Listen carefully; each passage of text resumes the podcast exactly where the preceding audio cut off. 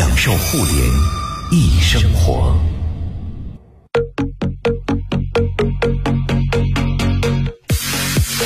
享受互联易生活，这里是联会，大家好，我是盛博。各位下午好，我是徐冉。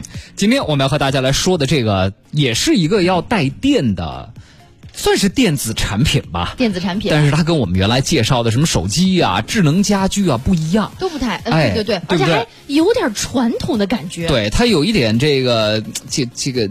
健康甚至往医疗器械那个方向走，但是这几年大家却越来越重视。对今天我们要和大家来说说血糖仪。没错其实咱们国家是一个怎么说呢？糖尿病患者数量比较庞大的一个国家，嗯从绝对数量上，目前一直是全球之冠啊，而且呢，增速也也也也不低啊。但是这两年，随着这个医疗知识、科普知识的普及啊，大家越来越在意了，我们要监控血糖，嗯而且呢，监控血糖这件事儿不一定是糖尿病人才做了，对啊，我们每一个人啊，当到达一定年龄之后，或者家里有遗传的高危因素啊，虽然现在。没什么症状，没什么问题，但是时时刻刻要监控自己的血糖啊！很多朋友已经了解的很多了，什么空腹血糖啊、夜间血糖啊等等什。么餐后血糖啊，等等等等。哎。是是是啊，呃，所以呢，你要说每次都去医院查吧，它不现实啊。所以现在呢，血糖仪这几年越来越被大家关注。嗯之前呢，我想给我妈买一个，但是啊，你上网一看就有点懵，就因为各种价格区间段都有。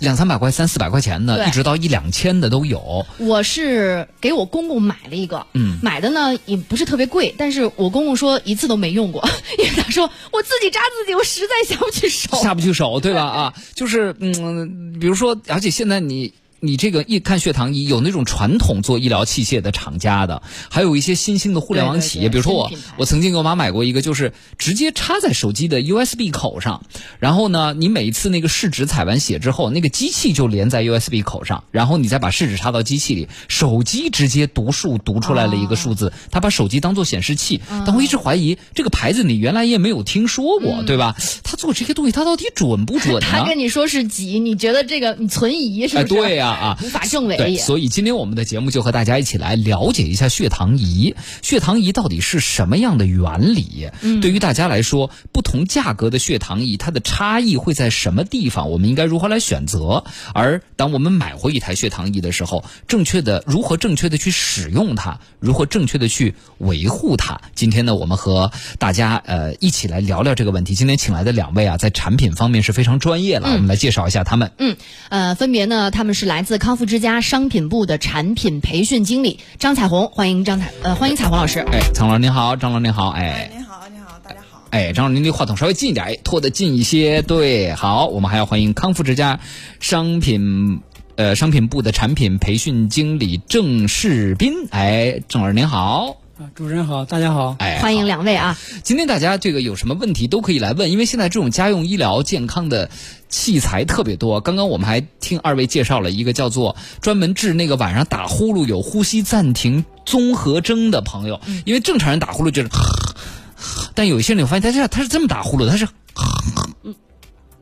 就就跟马上要去摇摇它，对对，你就 它它要对对但这个这种是真的长期对身体特别不好。就是现在还有这样的机器呢，是吧？对对对，就属于呼吸打呼噜引起的呼吸暂停嘛，啊它就会引起夜间的低血氧，会引发很多种并发症的。嗯对，这种呼吸机是可以治疗这个打呼噜的。哎，对，还包括血压计啊等等，我们今后可以给大家把这些器械啊都给安排着，跟大家来讲讲啊。家庭里都可以用的。哎，今天大家周围有没有用血糖仪的朋友？您在使用中有什么问题？想不想给自己或者自己的父母买一台？然后您觉得要买起来，在选购的时候，您有什么拿不准的？今天大家都可以通过我们的微信公众平台“北京交通广播”或者是联谊会跟我们来进行互动。开场我们还是先带给大家一组最新的科技和互联网资讯。嗯。苹果最新宣布，搭载 M1 芯片的2021款 iPad Pro 已经在苹果官网上架了，无线局域网加蜂窝网络机型的版本，它支持 SIM 卡、5G NR 网络连接，目前显示的到货时间为七月中旬。我觉得我这回可以考虑买一个这个，入一个哈入一个带蜂窝数据的，因为最近我不管是在外卖平台上点餐，还是在什么健身平台上买课，还是在什么购物平台上买东西，最后都会送我一张三百六十个 G 一个月不要钱的数据卡。我也不知道为什么现在运营商这么着急送卡。新客户可能增长乏力，让你们一个人多买几张。来关注啊，呃，根据三十六氪的报道呢，目前苹果已经在四款 Mac 电脑当中使用了自主研发的第一代处理器产品 M1。受此影响，业界预计英特尔处理器二零二三年的市场份额将下降到百分之八十以下。呃，今年呢，英特尔是。呃，即将失去来自苹果百分之五十的订单，而且苹果公司完全从英特尔过渡到苹果芯片之后呢，会再失去因苹果订单而丧失百分之十的市场份额，而 AMD 的处理器市场份额会继续保持在百分之十左右。昨天呢，抖音的网页版内测上线了。抖音网页版提供了搜索功能，首页导航栏提供了直播、知识、二次元、美食、体育、时尚、音乐等十个标签分类。大家可以在网页版浏览横屏视频的内容。登录后呢，还可以直接通过网页版发布视频。根据相关负责人介绍，推出网页版是希望满足用户在不同场景下的使用需求。这跟昨天微信呃 PC 版和 Mac 版可以看朋友圈和看一看一样，便于大家上班摸鱼吧。我觉得基本上他们推出这些功能都是为了。侵占我们的上班认真工作的时间，真的是居心叵测呀！难道不是吗？嗯，是的，我从来没这么干过啊。我也从来不这样的。嗯，我们上班都很认真，都特别乖啊。来看抖音，抖音汽车的 logo 是正式曝光了。那来自新浪科技的消息呢，说字节在最近推出了一个名字叫做“抖音汽车”的 logo。这个 logo 啊，我中午也看了一下，特别丑。嗯，对，你说的。讨厌你也说了，它是以一辆汽车的图标作为主体，下方就有四个汉字“抖音汽车”。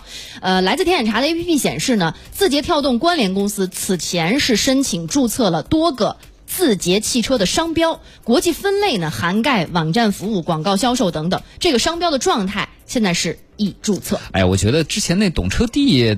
不就是它的汽车板块吗？它在退役抖音汽车啊，要造车吗？是呃，不，就那个 logo 绝对不像是造车的。哦，国家邮政局的监测数据显示，今年六幺八活动期间，从六月一号到二十号，全行业揽收快件超过六十五点九亿件，同比增长百分之二十四点二四，和二零一九年同期相比增长百分之八十四点一六，最高日处理量超过四亿件，同比增长百分之十一点六六，和二零一九年同期相比增长百。百分之六十七，比日常处理量高出百分之二十五点八六啊！这个大促还是有吸引力的。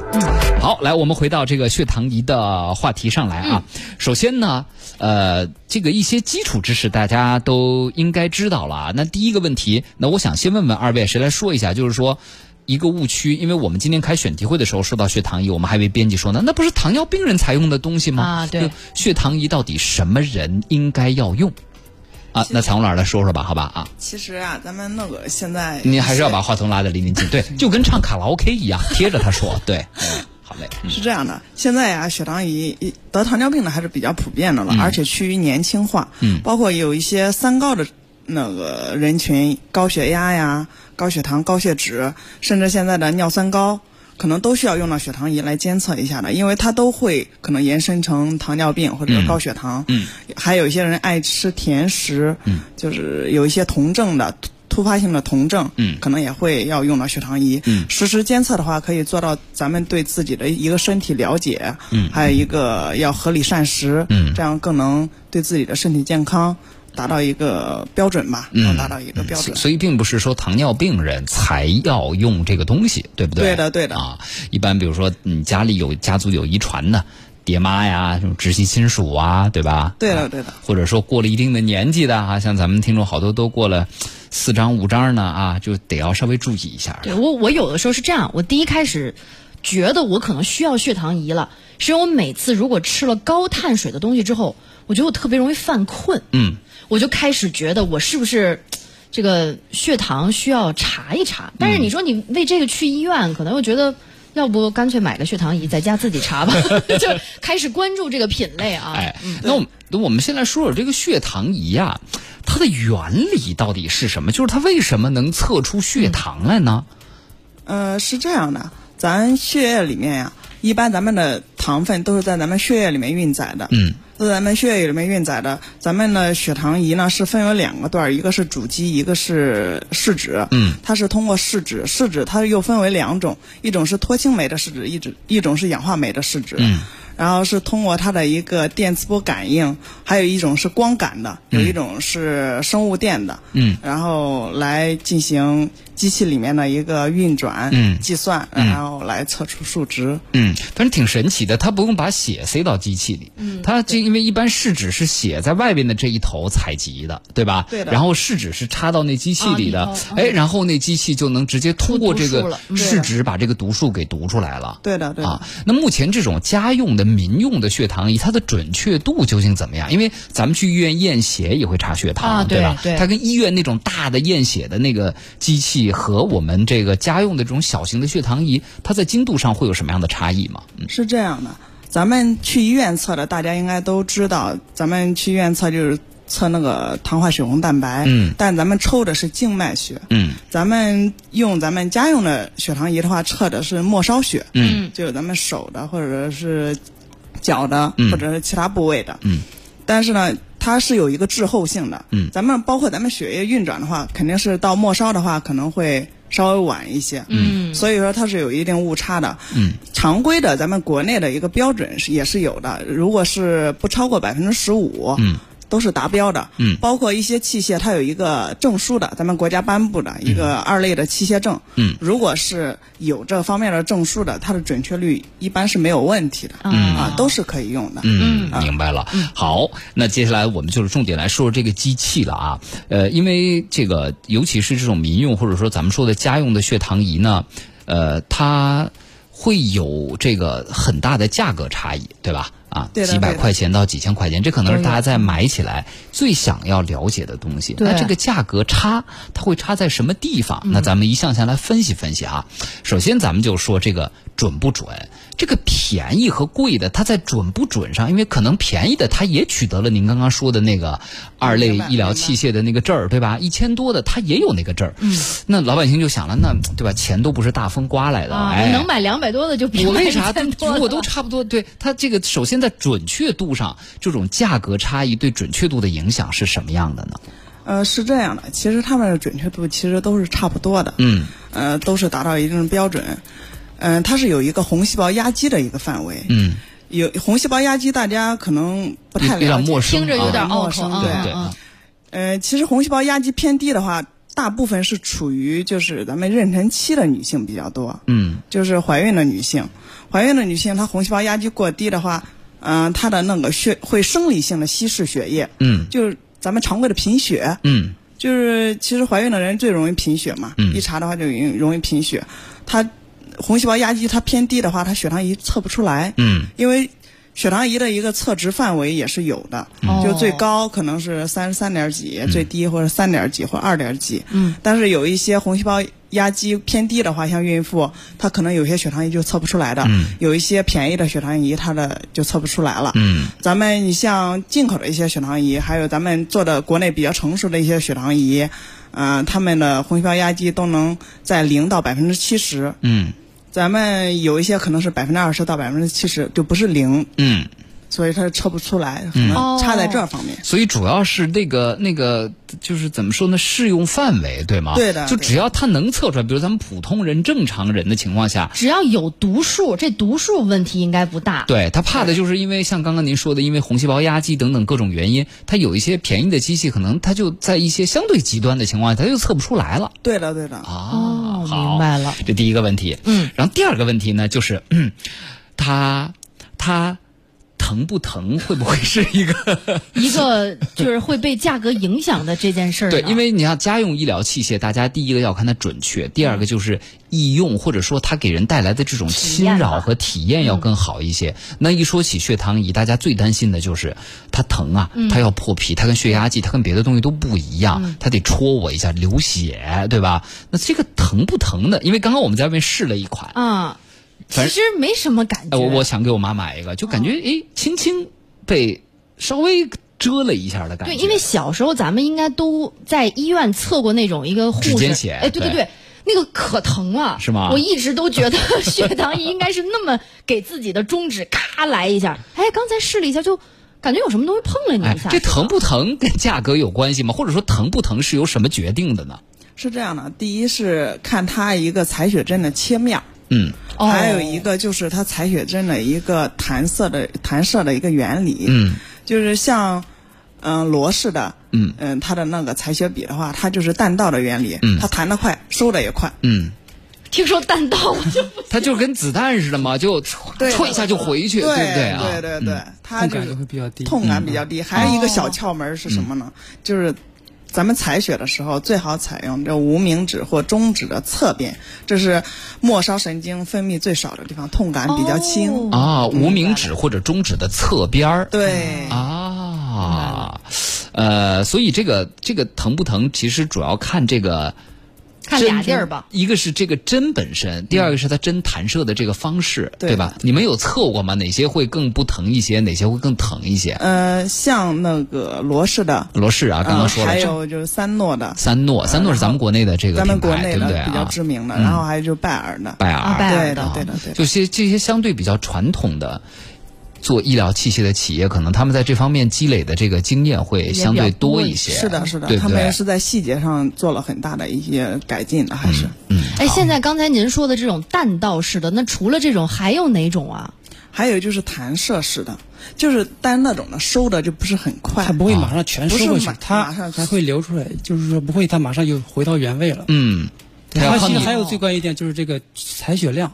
嗯对其实刚才测的时候，它那个那个深度是可以调节的。对比如有的人他皮厚，对就调那个针出来调深一多一些。对，你最开始的时候，那个有老早的血糖也就是需要采那个血啊，就很大一滴才能才够他用。对，现在呢，就是越来越小了，就是对就是小米粒儿那么一点点血就够用了。所以说这样的话也会更更加就是创伤小一些，对吧？因为你毕竟竟你要如果开始用上这个，恨不得一天就得测两对回。对啊最起码测两回吧，对的不对啊？所以就是你天天戳，天天戳这个。哎，明白了，这个提示特别好，所以就是那些老牌的医疗器械的厂家吧，可能做的会更好一些，然后自己也要注意调节一下那个针，因为我知道，因为我我妈用过，就是说你要调，就跟你能调它每次出来多少，啊，对别太深是吧？对啊对，别太深，因为深了有的时候你流那么多血也没有用，浪费了它试纸就需要那么点儿。当然，可能二位说的那个也会是一个技术实力的体现，就是他看你需要多少血，可能越是先进的这个机器，采样量就越小。只要一更点儿，对吧？像刚刚一吸一点点，马上就够了啊。现在基本上都是虹吸式的试纸了，啊，嗯就是一粘就可以了，对对吧一？吸就可以了，它自动就吸血。一老早还有一些是需要你抹上去的，抹上去的。你还找准那个位置。啊现在它就好多就是三百六十度的，你就是随便一个位置，只要你靠近它，它自动就吸进去。是原来那种你说万一要滴的到别的地儿，浪费了再来一针。对啊，呃，简单说，今节目我就不听了，晕针，听见“针”这个字儿，我头皮就有点发麻。还好，我们刚刚都试了一下，应该都不是特别疼。好，这是血糖仪的第二个问题，疼。哎，除这个，我想问个问题啊，因为可能很多朋友老要扎啊，除了手之外，血糖仪还能扎哪儿啊？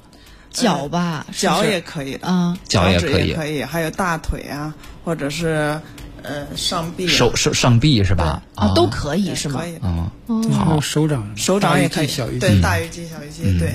大鱼肌、小鱼肌啊，对反正这就是反正你自己扎起来就别太疼的那些地儿是吗？是其他没有什么禁忌吧？是这样的，其实你扎别的部位，就怕它，嗯对着这话筒对嗯，呃，其实就怕它出血量会有问题。对，手指的话，它可能出血量你比比比较好控制小，对嗯，因为咱们都知道，在测量的时候会先捋一下手指，把血尽量的捋在最最最最最尖端、最头最头那个部位。嗯，然后你要是在别的部位的话，你就没有办法那个测那么没有办法捋啊就那个血不大好操作嗯，对对对。明白。好，这是第二个问题。第三个问题呢，血糖仪跟别的东西不一样，比如跟血压计不一样啊。除了破皮之外呢，血压计你买回来吧，你就花那点儿钱了。你就天天测就完了，最多买两节五号电池，对吧？但血糖仪呢，它是要耗材的。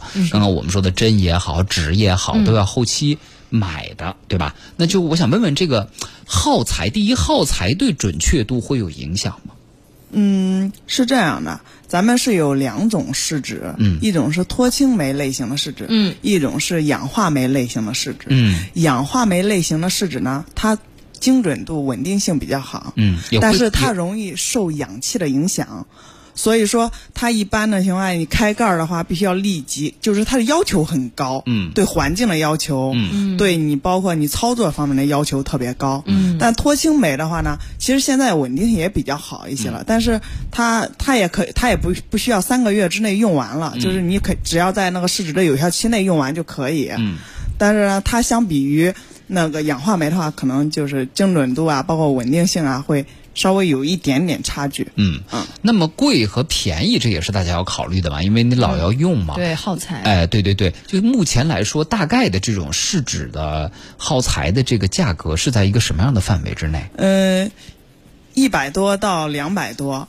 一盒对，一盒五十片儿，五十片儿。对，哎呦，那成本其实不便宜呢，不便宜，两块钱到四块钱，那么一一次，次，对对对，啊，那还挺贵的，还有针呢。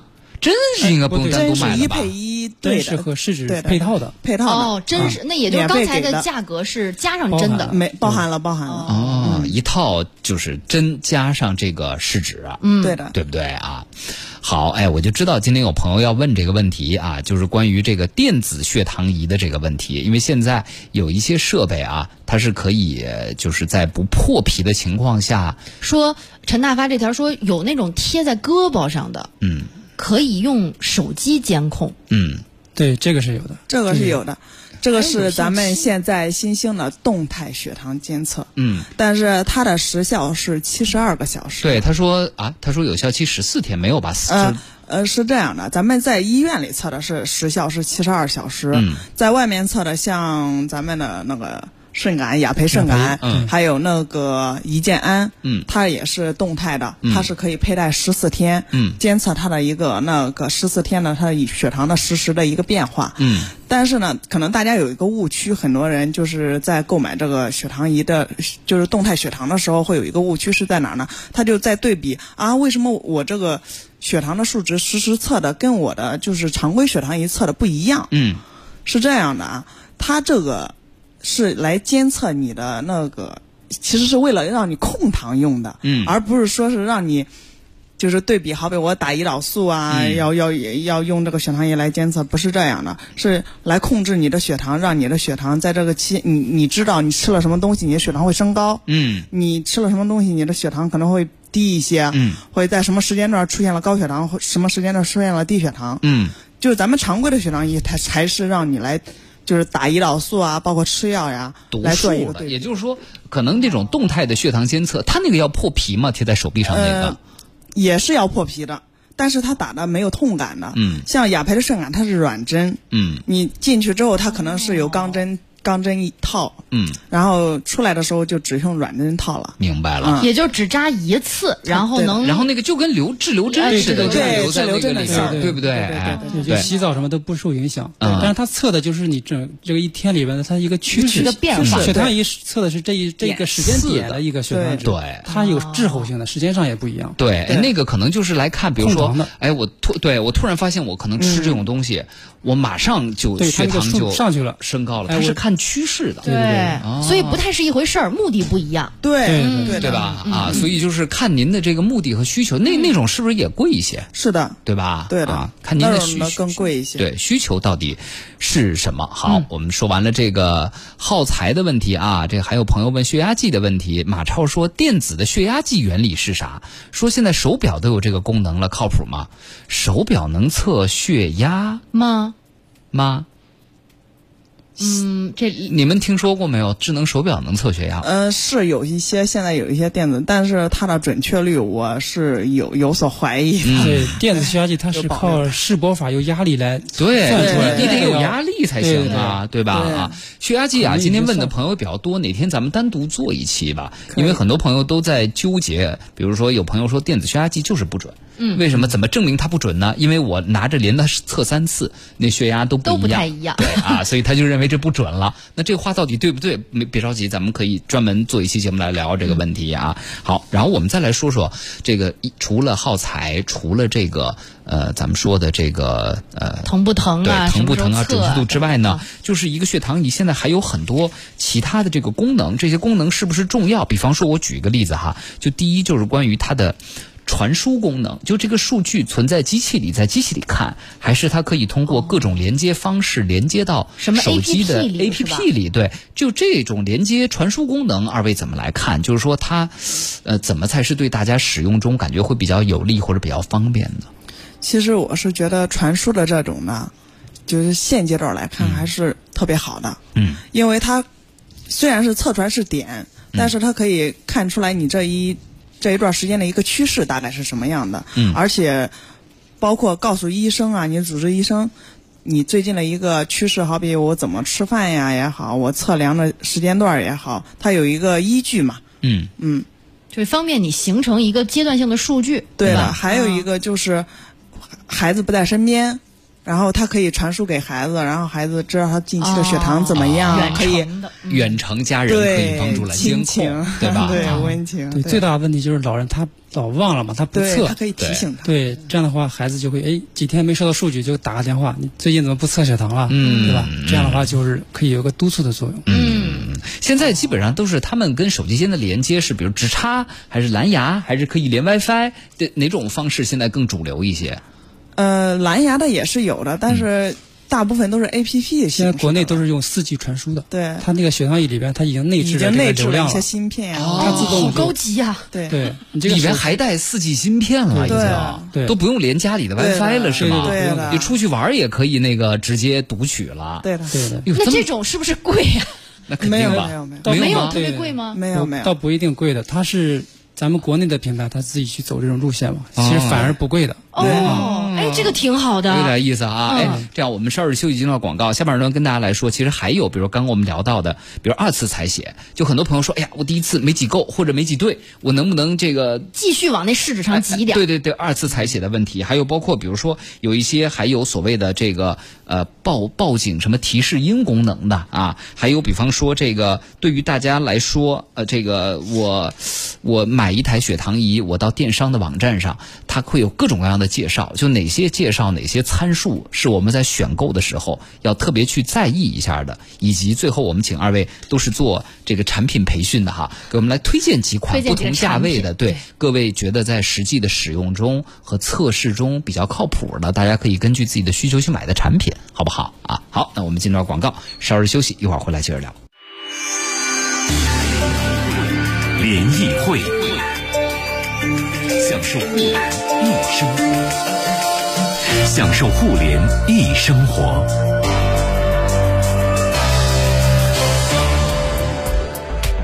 欢迎大家继续收听联谊会，我是盛博。各位下午好，我是徐冉。哎，今天我们和大家来说说血糖仪啊。今天两位嘉宾呢都是在产品方面的专家，我们再次欢迎一下他们。嗯，他们是来自康复之家商品部产品培训经理张彩虹，欢迎彩虹，你好。你好，大家好。嗯，还有一位康复之家商品部产品培训经理郑世斌，欢迎郑老师，你好。啊，主持人好，大家好。哎，欢迎两位啊。呃，咱们给 Mr 小象刚发问个题外话吧，我觉得可能他也是因为医疗器械这个呀，我们原来节目里是真不敢回答这样的问题，因为没有研究。今天二位来了，咱们顺便就回答一下哈。他说问一个题外话吧，我老妈做过心脏瓣膜置换手术，术后需要终生服用华法林抗凝药，这就需要很准确的控制自己的抗凝指标。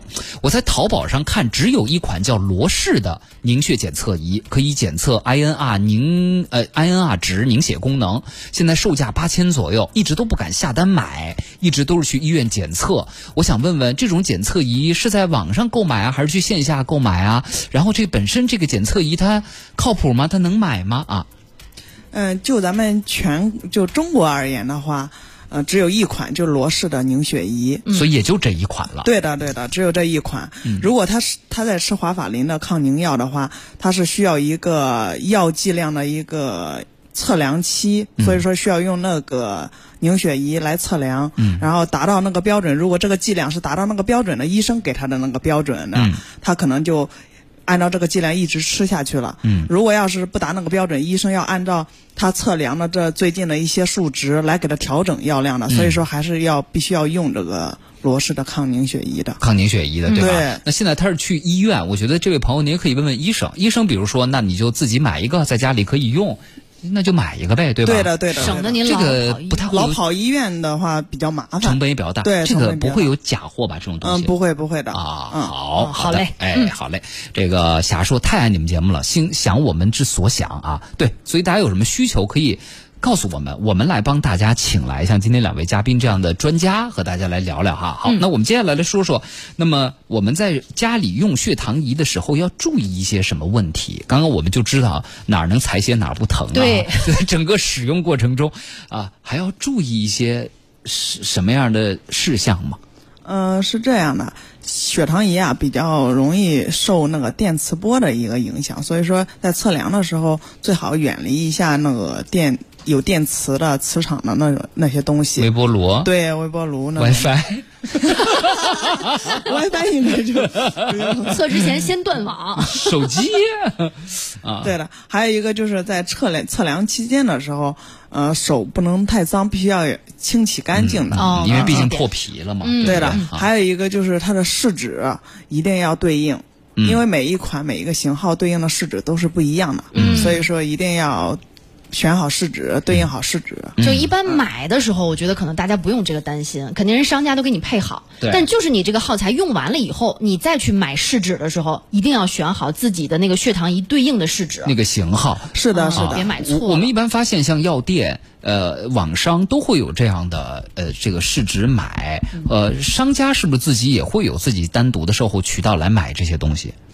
呃，是的，是的，也是有的。嗯，买起来别太都费劲都都差不多是吧？对，都是一样的。好的，嗯，好。然后，呃，因为我们知道一测量仪器吧，它都有的时候，比如用着用着不准了，要校个准。啊，有偏差哎。对就血糖仪会有这种问题吗？会的，会的，会的。嗯，校准的话，咱们一般建议去厂家的专门的售后去校准，对，不建议在家里校准。嗯嗯，还是建议去售后去校准的，他们有专门的液体啊仪器去校准。一般多长时间要去做一次校准呢？呃，一年一次最好。一年一次。对啊，好的。所以就是说，你看这个。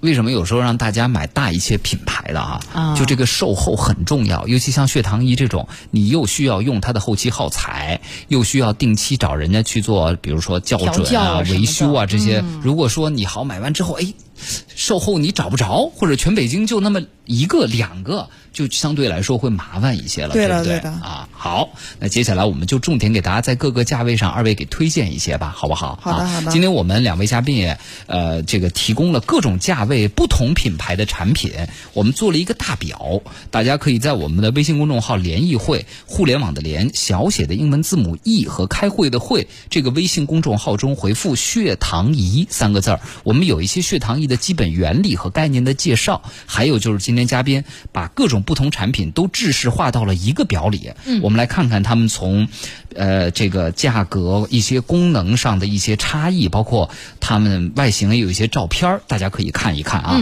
呃，互联网的联小写英文字母 e 和开会的会，在我们的微信号中回复“血糖仪”三个字就可以了。那咱先来一波便宜点的吧，一两百的，二位谁先来推荐几个啊？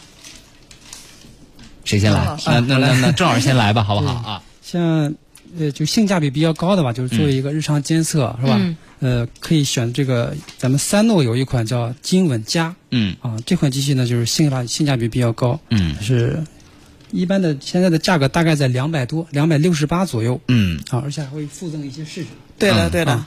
二金诺啊，三诺啊，对。对。金稳加，哎，对我们的表格里有啊，大家看一下。对对对，它的有个特别好的优势就是它用那个试纸啊，呃，它叫金试纸，对，金是它里边那个电极是比较稳定的，稳定。就是它测出来准确率是在就国内品牌里算是特别稳定的。嗯。对。而且它那个试纸的那个采血的区间，嗯。它是三百六十度的。对，三百六十度。对，就是你大概其往手指那个血底上一靠，哎，它自己就吸吸进去了。方哦便。，这个挺好的。对，就准确性也特别高，然后它还是也是免条码的。嗯。就是试纸它其实是需要和机器需要一个匹配的，匹配码，嗯。对，就是你用这盒试纸，它有个代码，嗯你要和你的机器里要调成相应的代码。嗯就这个功能以前的都是要调的，现在大部分都是免条码。啊，哦，就不咱们这不用调了。对也是免条，就自动识别你这批这一盒试纸的。嗯啊，所以这款就是还是比较好的。嗯，啊哎，我看怎么还有五六十块钱的血糖仪呀？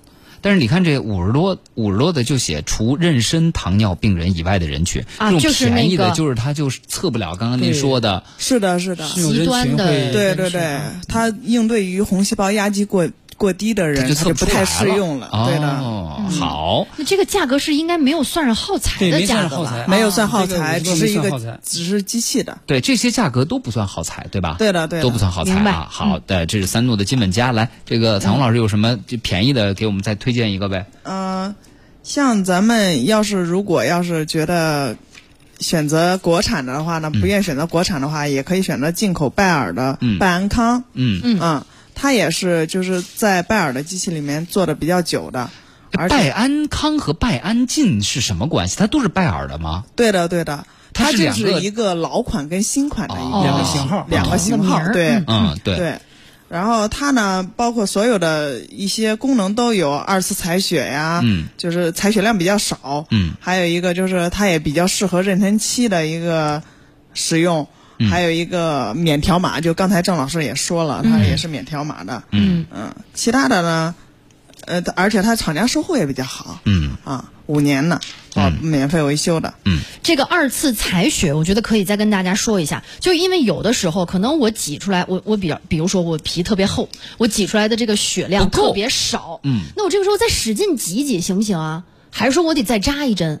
呃，是这样的，有些机器是可以在五秒之内完成这个二次采血是可以的，嗯。啊，二次采血其实主要的意思是试纸上的血不足，对。然后我再往我的血上再注入注入一次。那为什么有些机器它就不可以呢？这中间会是个什么问题呢？应该是他们的试纸的一个问，题，它已经识别到血液之后，它就不能再不能去再次识第二次别了。第二次去传传数据。哦，它是靠识别血液触发试纸向机器传输数据有的试纸只能触发一次但有的试纸可以触发两两次。啊，而且它有时间要求，基本上二次采血都要求三十秒以内二次采血，反正就得特别快，对吧？要比对对对较比较对比较快一些，嗯啊。刚才说的那个挤血，其实也不建议用力的去挤，挤其实最好就提前做好一些准备。就先先把那血往对指头那儿挤挤，赶一赶赶感觉它发紫了，然后你对再你再扎，对，或者手特别凉的人可以先搓一搓手啊，或者对用热水洗洗手。你硬挤的时候，那个出来的数数据可能就不太准确了。哦它会把你的组织液都挤出来。渗到这个血液里，就哦。就测的就有差了。对，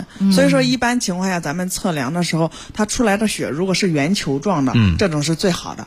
哦，对，出来很稀一片的那种，可能就对，就不太好。明白了，嗯，这些都是讲究哈。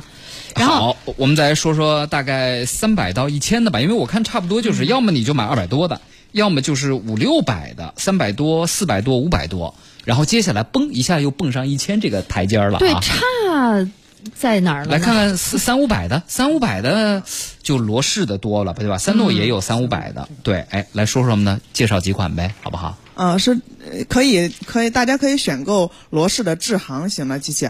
我并不是说因为它贵，我要我要推荐它，是因为这样的卓越型马上要停产了，嗯。所以说大家可能以后购买试纸呀都不太啊方便，不太方便了。对嗯，智航呢是他们新款的机器，而且它的准确率啊现在已经很高了，嗯，达到了欧盟最高的一个标准，还有它的误差率只有百分之五，嗯。所以说它很多功能也有了，蓝牙传输呀、二次采血呀，它吸血量比原来更少了，也是三百六十度采那个吸血的，嗯。也比较好一些，嗯。嗯嗯，然后我对比这个表格啊，能够看到一个它一个巨大的数值，就是它的这个记忆存储量是。也就是说，它能记七百二十次的血糖检测结果，是这意思吧？是的，但其实如果你要输到手机里或者能上云端的话，你本机存多少次也没有那么重要了，对吧？是的，是的，对不对？啊？嗯，因为原来你你想你在血糖仪上一次一次翻那个采血，太麻烦和你在 A P P 里一看，好形成一图表，那个感觉还是不一样的，对的对不对？啊？还有就是它的试纸，就是好多的试纸它都是一桶嘛，嗯。你要你要你要拿出来或者倒出来，有有时候不小心就咵全倒出来倒多了。嗯。但它这个刚才咱测的时候也发现它是，倒杯不哎，洒它，是一个一个你按顺序剔出来的，嗯，智航型的这它，感觉里面有一个卡扣对对，似的，它一个一个取出来的，对，哎，对对对，对。贵就贵在这儿了，这个。而且它也不会洒出来，嗯。对对对。只有对，搓才能搓出来。就这个小细节确实是，嗯，对，哎，那比如说，你看罗氏，咱们这里边活力型、卓越型、逸动型的要一千一百九十八，刚刚说的智航型是九百九十八，对吧？除了这个卓越型快要停产了，那比如说这三九八的幺幺九八和九九八差在哪儿呢？目前我们从那参数表上来看啊，好像便宜的那个吧，它要的血多，它要一到二微升，对的，贵的那个这个就是都只要抹血的，这个是要抹上去的，把血抹上，抹在它的一个吸血块上。啊。光感的，光感的不是电感的，明白了它。是一个比较老的机器了。然后便宜的要更换密码卡，对的，它就有密码卡，每一盒试纸有密码就像我刚。才说那个校准码嘛，它是每一盒试纸里带一个卡片，嗯你必须把这个卡片插到机器上，才用这盒试纸。哦下一次用另一个卡片。就对的，每一盒都要校准一次对的这个试纸啊，就麻烦一些，比如说你不小心没换的话，就测出来就就不准了对的，对的。啊。哎呦，这个但是它确实也便宜，大家根据自己的这个需求吧，嗯对不对啊？我们这个大表格，大家可以在我们的微信公众号“联谊会”中回复“血糖仪”“血糖仪”三个字啊，就能看到我们今天的这篇知识介绍，加上。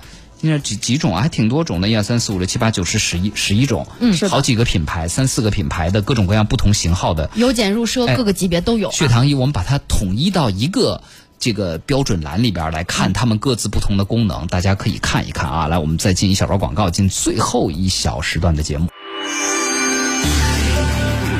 联谊会，享受互联一生活，享受互联一生活。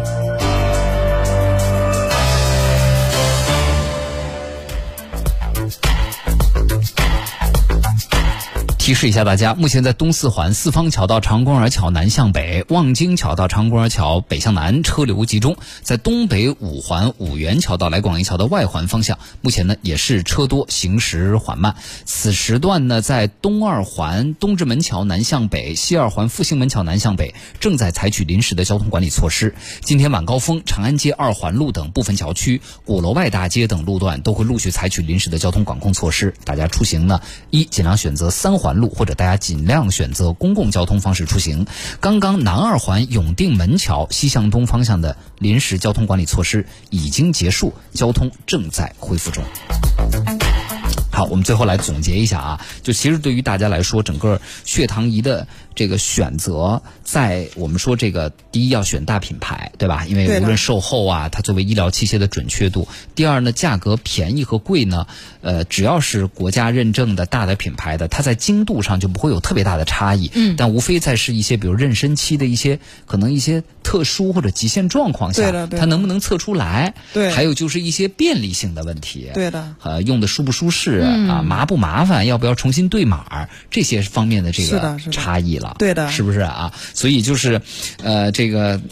嗯，最后，因为呃，我们知道呃彩虹对于这个三高问题啊，因为做这医疗器械很有研究，就还是要叮嘱一下大家吧，就是什么样的朋友其实应该早点重视起来，可以早一点来监控自己的血糖。嗯嗯，像咱们有家族遗传史的，嗯呃，就是有一些肥胖的朋友，嗯还有一些就是爱爱吃一些那个零食呀、高高糖。糖的，还有饮食不太均匀，爱加个餐之类的，这种的，还有一就就是妊娠期的女性一定要注意。嗯。现在这一个也是一个高发病的人群了。嗯。还有一个就是其他高血压、嗯。高血脂、呃尿酸高这种都要注意。相关疾病的，对可以测一下。嗯，那作为普通人，可能他还他还没去医院看呢，他自己买回来测的时候，一般在什么时间段去测会比较好一些？呃，一般的话建议就是早晨起床空腹血糖。空腹血糖，嗯。嗯。餐后两小时，餐后两小时，大家可能有一个可能不太了解，有一些人也理解的不太清楚。餐后两小时是你吃第一口饭开始，开始。哦，两小时，不是我那个放下筷子，对的，对的，餐后两小时之内还是之后？之内。就最好就两小时整，那个时间点，对。啊，要这么掐点儿呢？，对，那个是最准的。还有一个空腹的血糖也是八个小时整哦，就是你不吃饭八个小时整，整，对从你吃第一口饭开始算。对也就是嗯，今天晚上我开始吃第一口晚饭或者第一口夜宵开始算，对然后八个小时之后去测空腹血糖是最准的。对然后我定一个闹表，从我今天第一口午饭开始，两个小小时时之后那个点儿去测我的餐后血糖是最准的。对的，我这么多年我被我妈骗了，我妈说餐后血糖就是你放放下筷子下筷子马上就要去测，那才叫餐后血糖呢，不是那叫随机的血糖了，啊是吗？对，那叫随机了。啊，随机血糖也随机血糖是不供参考的。哦，不供参考。嗯啊，那就不供参考那就别别测了。对，因为空腹和 餐后它有一个标准值嘛，你对随机的它没有没有标标准值准的值了，你测了就没有办法去去判断。就没有什么意义，就是对，没有意义的嗯。对，哎呀，你看很多朋友可能买了血糖仪都用了，这些都可能都用错了。对是的。好，最后这个关键提示，希望大家能够记住吧啊。嗯。啊、在最后说一下，呃，大家如果以这个对血糖仪的整体知识比较感兴趣，还有我们今天品类推荐的详细的信息，大家可以在我们的微信公众号“联谊会”中回复。呃，血糖仪，血糖仪三个字就可以了。最后，我们再来看一下管控的信息：东二环东直门桥的南向北，西二环复兴门桥的南向北，目前正在采取临时交通管控措施。接下来的晚高峰期间，长安街二环路的部分桥区、鼓楼外大街等路段都会陆续采取交通管控措施，大家出行尽量选择三环路或者公交方式出行。同时呢，因为今天国家体育场将举行建党一百周年专场演出活动，从下午的五点到演出结束，大屯路地下隧道除持有专用证件的车辆以外，禁止其他车辆通行和停放。再次感谢二位嘉宾，谢谢。